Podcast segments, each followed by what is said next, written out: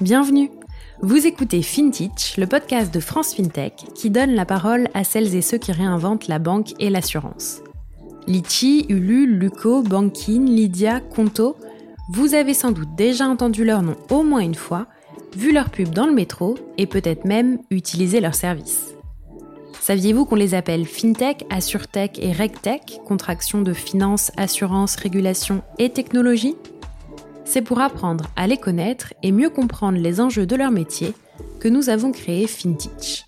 Je m'appelle Anaëlle Gauthier et chaque semaine, je vous emmène à la rencontre de ces entrepreneurs et entrepreneuses qui façonnent les nouveaux services financiers.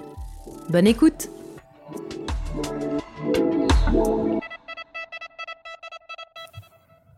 Pour ce nouvel épisode de FinTech, je reçois Juliette Delanoë, la cofondatrice d'Hubble. Hubble, c'est une solution de vérification d'identité à distance équivalente à un face-à-face. -face. Un sujet très dans l'air du temps puisqu'une nouvelle réglementation a été publiée il y a peu et que les acteurs euh, qui sont conformes à cette nouvelle réglementation vont pouvoir faire l'objet d'une certification. Avec Juliette, nous avons donc parlé de réglementation, de concilier exigences techniques fortes et expérience utilisateur, et de la vie d'entrepreneuse plus de trois ans après le lancement de la société. Bonne écoute Bonjour Juliette Bonjour Annelle Bienvenue sur FinTech. Est-ce que tu peux commencer par te présenter rapidement, s'il te plaît? Avec plaisir. Euh, donc, euh, Juliette Delanoë, je suis cofondatrice euh, de Bull. J'ai 34 ans maintenant. Et voilà. Super. Et alors, avant d'être entrepreneuse, est-ce que enfin, qu'est-ce que tu faisais? Est-ce que tu me présenter un peu ton parcours? Alors, avant d'être entrepreneuse et avant de cofonder Hubble en 2018, moi, j'étais euh, chez Thales, euh, et donc euh, avant le rachat, une société qui s'appelait Gemalto, qui est un leader de la carte à puce. Et donc, moi, j'ai travaillé chez eux quasiment depuis ma sortie d'école, en fait. Donc j'ai fait une école de commerce, j'ai fait l'ESSEC et j'ai commencé à travailler dans l'innovation et la tech via un, programme euh, bah, plutôt entrepreneurial euh, à l'école euh, avec Central Paris, une école de design qui s'appelle Strat Collège et l'ESSEC, et où on devait monter des projets innovants. Et, c'est là que j'ai un peu attrapé le virus. donc, donc ça a démarré comme ça. J'ai fait un peu de conseil en strat. ça a été l'occasion de rencontrer mes associés actuels, puisque mes deux associés, je les ai rencontrés quand je faisais du conseil chez AT Carnet. Et très vite, en fait, j'ai bifurqué euh, du côté industriel, donc chez Gemalto, où je me suis euh, d'abord euh, chargée, en fait, enfin, j'étais en gros le bras droit du directeur strat de la business unit identité de Gemalto. Donc, je calculais des volumes de cartes à puce émis dans le monde et des trucs comme ça. C'était intéressant, mais, mais j'avais envie de concret.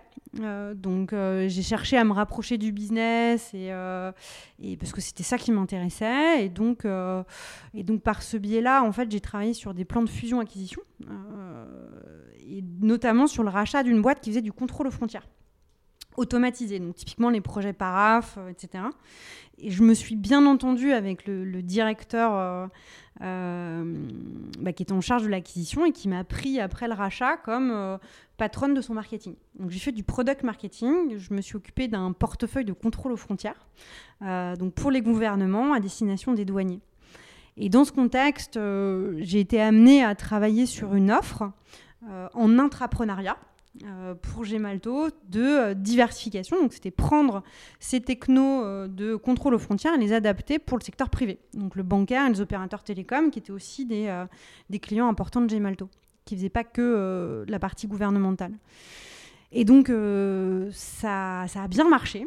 Euh, je, me suis retrouvée beaucoup plus intéressée par ce pan de business-là que par le côté contrôle aux frontières qui est gouvernemental qui me qui m'intéressait mais, mais qui me semblait moins innovant et, plus difficile pour une jeune femme de, 30 ans à l'époque à peine de, de, se faire une place. Donc j'ai plutôt appuyé sur le champignon côté côté secteur privé et je me suis mise à travailler 100% là-dessus à un moment donné, il a fallu faire un choix parce qu'on me laissait pas rien faire de l'autre côté. Et donc j'ai pris en fait la direction business. Hein. j'ai eu la chance cette chance là de d'être une très jeune gestionnaire de compte de résultats chez Gemalto au niveau mondial pour développer cette offre de vérification d'identité pour les opérateurs privés.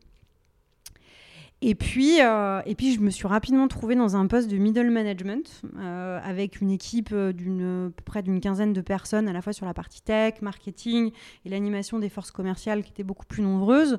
Et en fait, où je créais beaucoup moins de valeur, c'était quelque chose d'un peu plus politique. Et puis, je me suis ennuyée, très clairement. ça me plaisait beaucoup moins que plutôt la création du départ.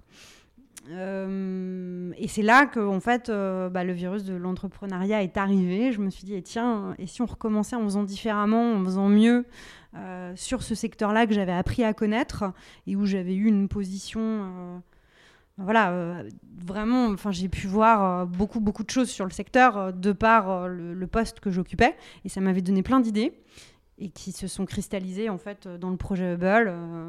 voilà.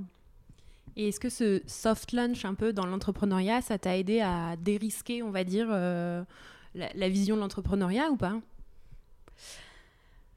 Alors, euh, moi, je viens pas du tout d'une famille d'entrepreneurs. Euh, ma mère est fonctionnaire et euh, mon père a toujours voulu faire un peu d'entrepreneuriat. lui disait mais non, c'est pas possible, la sécurité de l'emploi, etc. C'était très comme ça chez moi. Donc, donc l'entrepreneuriat faisait peur. on avait eu des certains échecs aussi d'entrepreneurs qui s'étaient lancés dans la famille, et donc c'était la preuve qu'il fallait pas le faire, quoi. Donc, euh, donc c'est vrai que on a peur de sauter en fait dans l'entrepreneuriat, ça, peut être un peu effrayant. Euh, L'intrapreneuriat, moi, m'a donné confiance en moi, euh, m'a permis de voir que c'était possible avec des moyens qui finalement ne sont pas forcément énormes parce que euh, quand on, on a aujourd'hui un écosystème de fonds, de talents qui permettent en fait d'être bien accompagné et de ne pas être tout seul. Euh, et d'être presque aussi accompagné que quand on lance une structure euh, via un grand groupe, hein, parce qu'en fait on est très isolé quand on fait de l'intrapreneuriat parfois. Euh, et donc je me suis dit, mais ouais, j'ai vraiment eu l'impression de le faire une première fois. Et, et la deuxième fois, alors c'est différent, hein, parce que parce qu'il faut, faut, faut, convaincre l'écosystème, mais c'est assez proche hein, finalement. voilà, moi je respecte aussi beaucoup les intrapreneurs et, l'aventure est, assez similaire. Après, moi, j'ai eu la chance euh, d'avoir un associé en fait qui a géré euh, beaucoup les aspects euh, de levée de fonds, les aspects administratifs. voilà, j'avais aussi un associé, donc ça c'est François, donc mon, premier associé, et, et, aussi Nicolas qui a géré tous les aspects RH de recrutement d'équipe tech, etc qui, euh, bah, qui nous ont beaucoup accéléré. Euh, pour ma part, la vision produit, euh, bah, voilà, il fallait déjà le faire le premier coup. vendre et convaincre des clients, il fallait déjà le faire la première fois.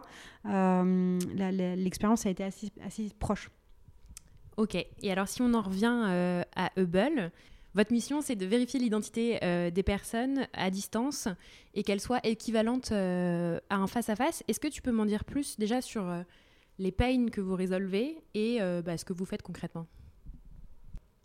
Donc si, je reviens un peu à, l'histoire, euh, en fait, quand, j'étais euh, donc directrice de la, business unit de vérification d'identité à distance chez, chez Gemalto, je, je, me suis rendu compte qu'il y avait un premier besoin qui était d'avoir une expérience utilisateur qui soit extrêmement rapide, euh, qui prennent quelques minutes, euh, voire quelques secondes, pour prouver son identité à distance. Euh, il y a des technologies qui existent pour faire ça, qui consistent généralement à prendre une photo d'un document d'identité et derrière à prendre une photo de son visage. de plus en plus de sociétés sont venues mettre en fait de la vidéo sur le visage euh, pour euh, renforcer euh, voilà, ce qu'on appelle des attaques par présentation. mais dans l'ensemble, en fait, ces technologies, elles sont très simples à utiliser, mais en réalité assez peu fiables. C'est-à-dire que on peut présenter une simple photocopie d'un document d'identité, on peut présenter un écran de téléphone et se voir accepter assez facilement sous l'identité de quelqu'un d'autre. Euh, voilà, moi, c'est quelque chose que j'ai pu voir. Euh, c'est quelque chose qu'on voit tous les jours chez Hubble avec euh, bah, des attaques qui sont très compliquées à détecter s'il y a juste une simple photo parce que tout simplement le contenu est trop pauvre. De l'autre côté, en fait, euh, on voyait euh, en Europe centrale, euh, donc en Autriche, en Allemagne, en Suisse, en Italie, maintenant c'est aussi en Espagne, des technologies se développer sur la base de vidéos avec un opérateur. Donc on se dit, bon, la référence de sécurité qu'on va avoir, c'est la rencontre en face à face. Et donc, dans le cadre de cette rencontre en face à face, on va le reproduire à distance en mettant un homme, une vidéoconférence, et puis c'est pareil.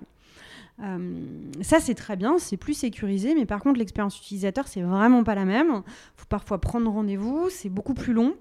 Euh, ça peut être vécu comme assez intrusif par l'utilisateur de parler à quelqu'un qu'on ne connaît pas à 23 heures euh, chez soi depuis son canapé. et, et, donc, donc c'était pas parfait non plus.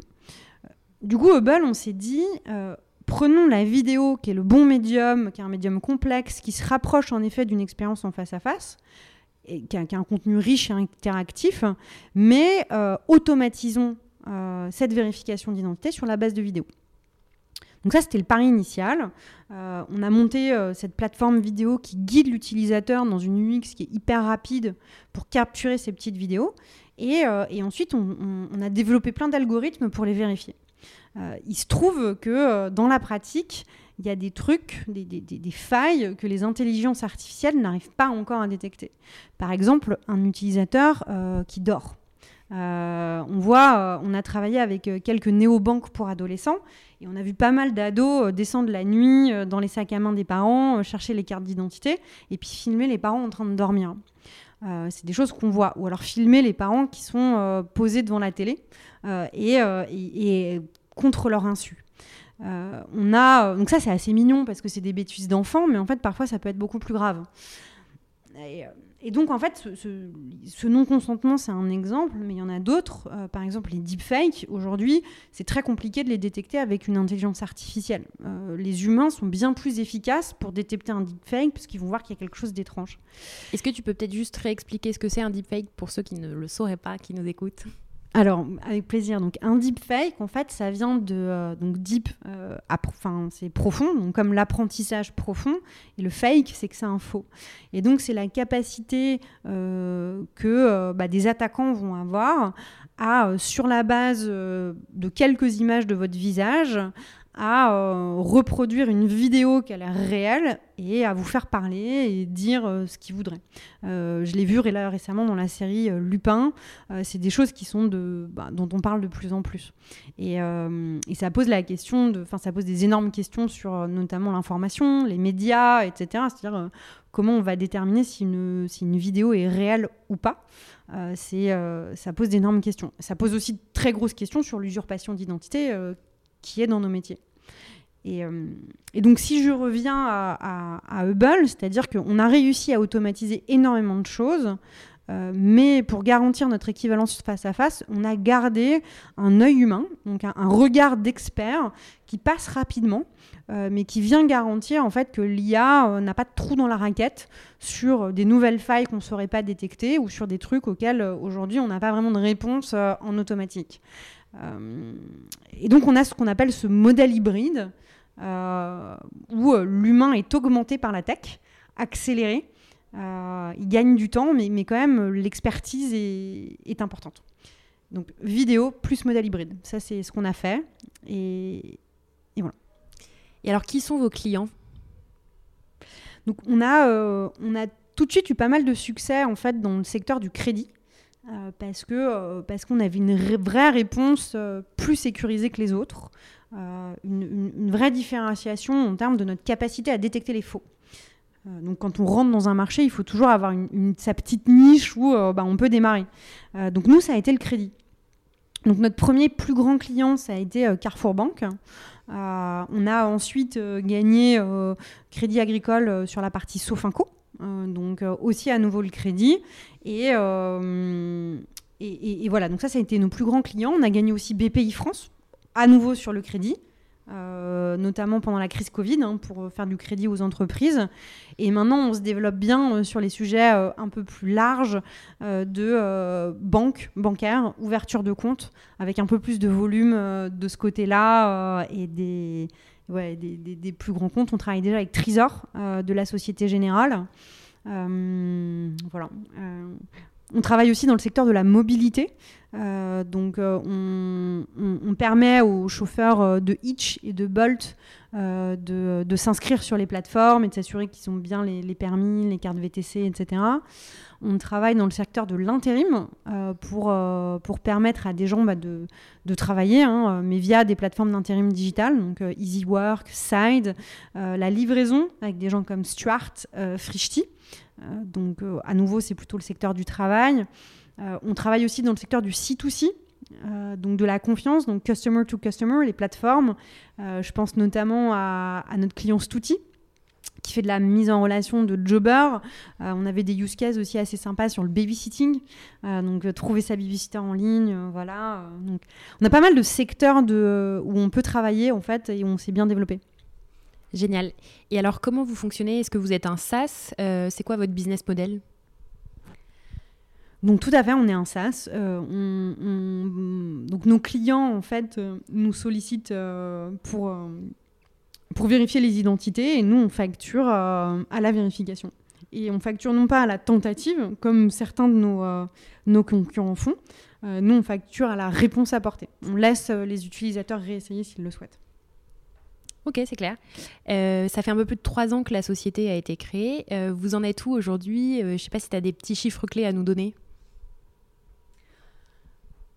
Alors, bah, nous, on a communiqué euh, sur euh, déjà des montants levés. Donc ça, ça a été l'année dernière où en fait on a euh, levé 10 millions, montant sur lequel on a communiqué en avril dernier. Donc ça, c'est un premier chiffre public que je peux communiquer. On est une cinquantaine de blurs. voilà, on a une cinquantaine de clients en production et qui sont euh, pour la plupart euh, contents des services. Hein. Euh, ça, c'est important. nos, clients nous déploient plus. En fait, on a beaucoup de croissance organique parce que parce qu'ils aiment notre solution. Et ça, bah, ça c'est des signes. c'est des signes qui ne trompent pas. Hein. Tu veux dire que vous avez commencé sur certaines branches avec certains clients et qu'en fait, ils vont le déployer de façon plus large ensuite en interne?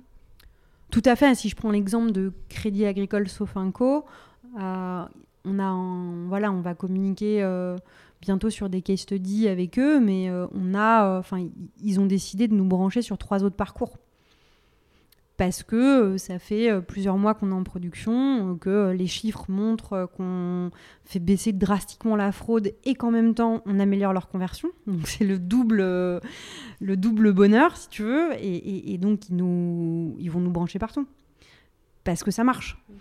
Donc, euh, en fait, on a, une belle croissance organique au-delà euh, des nouveaux logos qu'on peut gagner, c'est que les, clients sont contents. Euh, je crois qu'on a fait quasiment x2 là au mois de mars en volume. Donc donc c'est sympa. en termes de croissance, on est sur un plus 100% sur un mois donné. Alors je crois que c'était un mois particulièrement fort avec, avec des, nouveaux clients qui ont été onboardés, mais quand même, c'est beau. Euh, voilà quelques chiffres que je peux te communiquer. Euh, euh. Génial. Il y a une grosse actualité puisque l'ANSI, donc une agence gouvernementale qui a publié un référentiel d'exigence maintenant pour les prestataires de vérification d'identité à distance et qui va certifier du coup les prestataires conformes à ce référentiel. Est-ce que tu peux m'en dire un peu plus là-dessus et est-ce que vous, vous allez soumettre votre dossier? C'est clair que c'est très important euh, pour nous. Euh, c'est important parce que, euh, en fait, la, cybersécurité, puisque c'est notre métier, hein, à un moment donné, c'est des métiers qui demandent un peu d'expertise. Si on veut bien faire les choses, voilà, il, faut rentrer dans des considérations qui peuvent être un peu techniques. L'exemple des deepfakes ou des attaques de non-consentement le montre, mais, on a simplement survolé le sujet. Euh, et, donc, si on veut vraiment bien faire les choses et s'assurer qu'on est sécurisé, respectuer des données personnelles, etc., c'est des investissements qui sont lourds et qui doivent pouvoir être transformés euh, en critères d'achat pour nos clients euh, et sans que potentiellement on ait énormément d'éducation à faire ou il va falloir leur faire une formation de 10 heures sur les risques de vérification d'identité. À un moment donné, il va falloir simplifier ça. Et le standard et la certification vient grandement nous aider à simplifier, à prouver que ben, on fait mieux les choses, qu'on est plus sécurisé et aussi plus respectueux des données personnelles de nos, de nos utilisateurs. Donc euh, super important. Ça tire l'industrie vers le haut, vers plus de sécurité euh, et, vers plus aussi de respect euh, RGPD.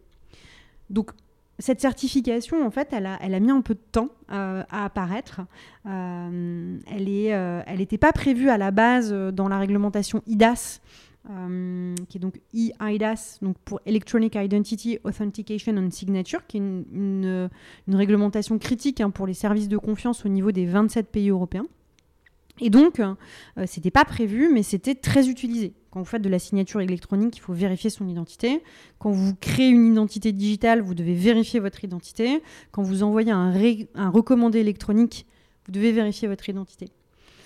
Et donc l'ANSI a pris la décision euh, de créer ce nouveau service de confiance euh, qui est vraiment dédié à la vérification d'identité à distance. Euh, ça a été accéléré par le Covid, etc. Mais voilà, c'est créé, ça date de, du 1er avril. Donc c'est vraiment hyper récent comme tu le dis. Bah nous, je crois qu'on postule aujourd'hui. Euh, on dépose le dossier euh, aujourd'hui, je crois, ce soir-là. Euh, voilà. Donc j'ai encore le droit de communiquer dessus parce qu'après, une fois que c'est déposé, on n'a plus le droit. donc là, aujourd'hui, je peux le faire parce que c'est pas encore déposé officiellement. Mais, mais c'est prévu dans la journée. donc, donc on est très content de ça. on est aussi très content parce que ça valide les choix technologiques qu'on a pu faire il y a quasiment trois ans. j'ai expliqué la manière dont Hubble, abordait la vérification d'identité à distance. Euh, L'ANSI, en amont de la création de la certification, ils ont, euh, expliqué au marché euh, ce qui était leur parti pris, leur ligne rouge de ce qu'est une vérification d'identité sécurisée. Ils ont appelé ça une doctrine. Leur doctrine, elle était simple.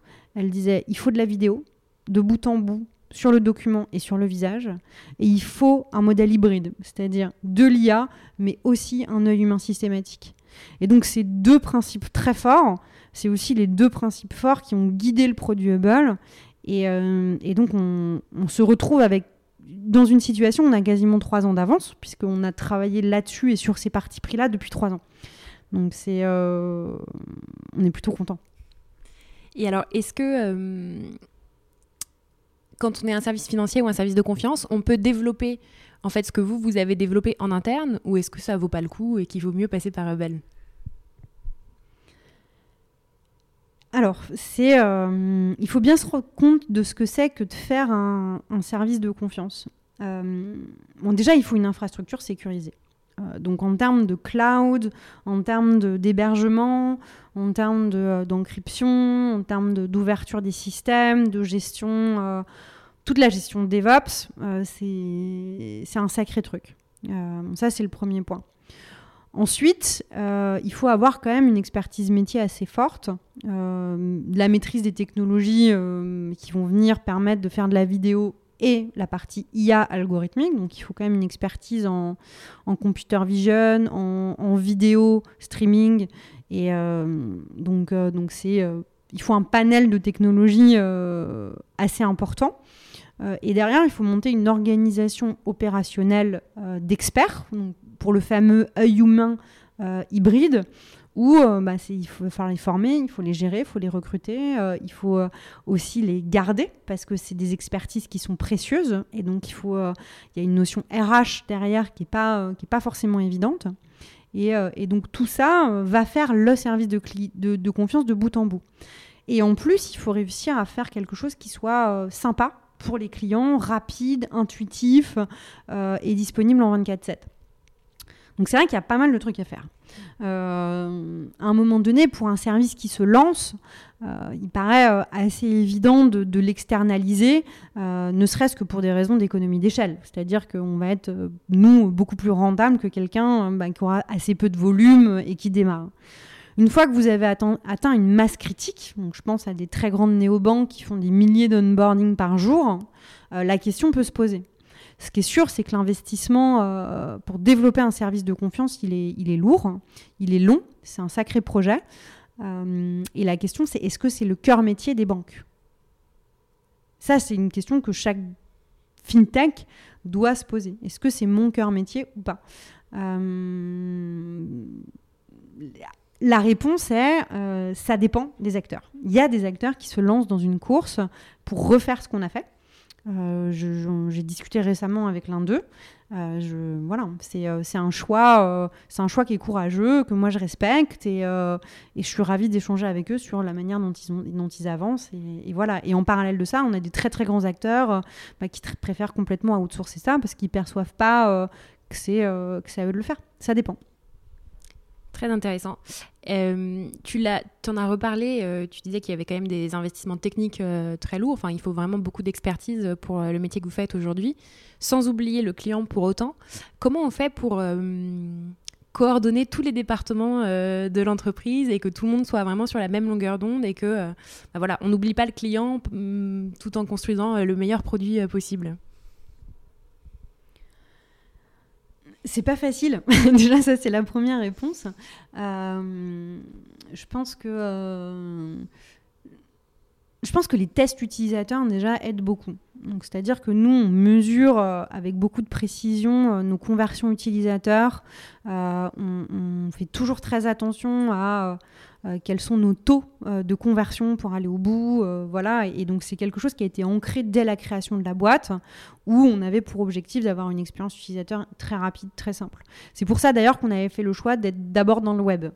parce que ça nous apportait bah, déjà une universalité en termes de en termes puisque ça fonctionnait partout que ce soit un smartphone un desktop sur n'importe quel type de browser et aussi sur des applications natives euh, et en plus, ça nous apportait une agilité énorme en termes d'expérience utilisateur et de testing euh, en prod. Donc, euh, donc on, a, on avait cette culture-là de base, d'ailleurs plus que la culture sécu. on a d'abord été une boîte du X avant d'être une boîte sécu. La partie sécurité est arrivée très vite parce qu'en fait ça a été un must euh, pour vendre. Euh, quand on a commencé à discuter avec des gens comme Carrefour ou, euh, voilà, ou des acteurs, bah, des grands acteurs, alors qu'on manipule des données sensibles des utilisateurs, de biométrie, etc., tout de suite, les questions de sécu sont arrivées. Et alors, on était déjà assez bordés parce qu'on les avait anticipées, mais, mais ça s'est bien, bien, bien accentué et puis ça s'est pas calmé avec, avec l'assertif. Donc, donc, et, donc l'enjeu a été de, euh, garder euh, cette importance UX euh, apportée à l'expérience utilisateur. mais une fois qu'on l'a au départ, c'est plus facile de la garder que l'inverse. Et, et, donc, je, moi, mon conseil, c'est d'abord l'UX. Après, on se rajoute des contraintes, mais, mais notre, premier souci, ça a été d'avoir une, une, des meilleures expériences utilisateurs du marché. Et alors, comme tu pars euh, sur les conseils, euh, si jamais on a des, porteurs de projets, porteuses de projets euh, FinTech, AssureTech qui nous écoutent, ce serait quoi avec tes trois ans de recul en tant qu'entrepreneur, plus tes années d'intrapreneuriat avant, tes recommandations, ou en tout cas, toi, les leçons que tu as retirées de tout ça? Bah, je pense que déjà, il faut bien s'entourer euh, parce que euh, parce qu'on est plus intelligent à plusieurs. Ça, c'est, euh, on peut faire des conneries entre guillemets quand on est tout seul. on peut se tromper, on a le droit à l'erreur, mais quand on a une équipe de gens avec qui on débat, avec qui on fait fonctionner l'intelligence collective, on a beaucoup moins de chances de se tromper. Euh, et, c'est aussi euh, beaucoup plus agréable parce que quand on a des creux, eh ben, on est aussi tiré par les autres. Euh, voilà, ça dépend des caractères. Moi, j'ai plutôt un caractère un peu extraverti et, du coup, je me nourris des équipes pas mal. Et, donc ça, ça serait mon premier conseil, c'est entourez-vous d'associés et, si vous n'avez pas des associés, d'investisseurs, d'amis, voilà, créez une team autour de vous qui va vous conseiller. Ensuite, moi, je conseille de. Euh, l'expérience aide. Euh, c'est-à-dire que euh, se lancer dans un secteur qu'on ne connaît pas du tout, ça peut être, ça peut être un sacré challenge. voilà, donc moi je connaissais le secteur de l'identité, mes associés ne connaissaient pas ce secteur-là. Par contre, ils avaient une expérience où euh, François avait déjà monté une boîte, donc il avait déjà cette expérience-là, et Nicolas avait déjà euh, géré une équipe euh, d'une cinquantaine de personnes tech. Et donc, avec nos trois expériences cumulées, on, on avait fait pas mal de choses à tous les trois. ça nous a fait gagner énormément de temps et ça nous a fait éviter pas mal d'erreurs. Euh, donc, euh, donc voilà, l'expérience aide, euh, la connaissance d'un secteur ou une compétence clé que vous avez acquise via d'autres expériences, c'est des atouts importants. Et puis, ça fait deux conseils, c'est pas mal déjà. voilà, je pense qu'il faut s'amuser, hein. il faut se, faut se marrer parce qu'on parce y passe du temps, beaucoup d'énergie. donc, donc, il faut, faut, être un peu passionné, je pense, avoir envie de, voilà, moi je, moi je me suis beaucoup amusée dans ce métier-là, de la vérification d'identité à distance, parce que ça fait 6-7 ans euh, que je fais ce métier hein, finalement. Et euh, plus en fait, plus, beaucoup plus. et on, on, frôle les 10 ans. Et, euh, et voilà, et aujourd'hui, moi je suis assez contente d'avoir, d'avoir participé à mettre sur le marché un produit bah, qui est qui est un produit qui fait, je pense, une vraie différence, à la fois en termes d'acceptabilité user, parce que très simple à utiliser, euh, qui est respectueux des données personnelles et qui est un produit qui en fait est réellement souverain d'un point de vue européen. Donc ça, c'est aussi une fierté euh, que j'ai. Et puis, euh, et puis qui participe à attirer l'industrie vers le haut en prouvant que on peut faire de l'équivalence face à face et être aussi sécurisé dans le physique et dans le digital. Euh, en faisant aucun compromis sur l'expérience utilisateur. Je trouve que c'est euh, un pari qui était osé et ambitieux et, voilà et c'est quelque chose qu'aujourd'hui je suis très contente d'avoir mis sur le marché. Génial. J'ai deux dernières questions. Euh, d'abord, est-ce que tu as des ressources à conseiller à nos auditeurs, auditrices pour se former, s'inspirer, que ce soit des podcasts, des livres ou autres? Bah, déjà, évidemment, je, ne peux que recommander euh, FinTech, hein, je crois. non, non, c'est euh, sans aucun biais. voilà, alors après, est-ce que moi j'ai une presse favorite euh, Je lis beaucoup de choses, un peu partout. Je, suis beaucoup de gens sur LinkedIn qui m'inspirent ou, alors sur Twitter. J'écoute des podcasts, en effet. Euh, donc, euh, donc voilà, j'avais euh, lu des bouquins aussi sur les, sur les sujets que je connaissais pas, notamment sur comment construire une organisation commerciale, SaaS, B2B, Enterprise, etc. Donc, Et dernière question, est-ce qu'il y a une fintech ou un entrepreneur ou une entrepreneuse de la fintech qui t'inspire particulièrement? Alors, moi personnellement, je suis assez inspirée par euh, des, relations euh, plutôt personnelles. Euh, donc, des gens que je vais bien connaître et que, et que je vais admirer bah, par leur histoire et, et par, par leur capacité à déplacer des montagnes. voilà, donc pour, pour que quelqu'un m'inspire, souvent j'ai quand même besoin de bien le connaître. Euh, donc, euh, déjà, moi, mes, associés m'inspirent, hein, forcément. Euh, on travaille ensemble, c'est une super aventure humaine. et mes équipes aussi, hein, parce qu'il parce qu'il n'y a pas que les associés, hein, il y a aussi les gens avec qui on bosse dans les équipes. Donc ça, bah, c'est la première source d'inspiration. J'ai des amis entrepreneurs qui m'inspirent beaucoup au quotidien. donc dans des secteurs qui vont être proches. Euh, donc euh, je pense à... Euh, j'ai mon ami Gabriel Thomas qui travaille chez Blackfin Capital, que je connais bien depuis l'ESSEC et qui est, une amie proche et qui m'a guidée voilà, dans mes premiers pas d'entrepreneuse qui, qui, devait lever des fonds.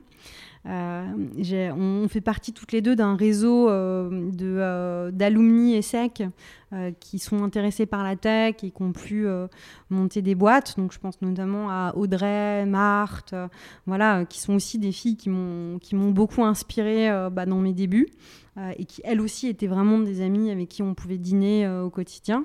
J'ai mes copains de classe prépa qui on était pas mal à avoir monté des boîtes en fait, donc, euh, deux amis qui ont monté des boîtes plutôt dans le secteur social. autour du, de la food et mais, good food dans le sens producteur local circuit court etc et, voilà, et qui m'ont impressionné euh, bah, par leur capacité à, monter des business euh, rentables dans, bah, dans des niches qui sont pas forcément euh, toujours évidentes à prendre. Donc, je pense à Mathieu Joselzon et Aurélien Ramaz qui sont des, grands amis. Et puis récemment aussi bah, Thomas Rebaud qui est au bord de, de qui est le fondateur de Miro qui est quelqu'un qui m'inspire par sa capacité voilà, à avoir euh, monté une société euh, euh, assez exceptionnelle. Il a une puissance de travail, il, est, il est inspirant quand il quand il, quand il parle de tout ça et en même temps il se prend pas au sérieux, il, est, il, est, il, est, marrant. Donc, voilà, c'est quelqu'un avec qui j'ai plaisir à interagir et qui, qui est de très bons conseils. donc, voilà, des, des, relations personnelles qui sont des gens qui m'impressionnent en fait. Super, et ben on va rester là-dessus. Merci beaucoup Juliette.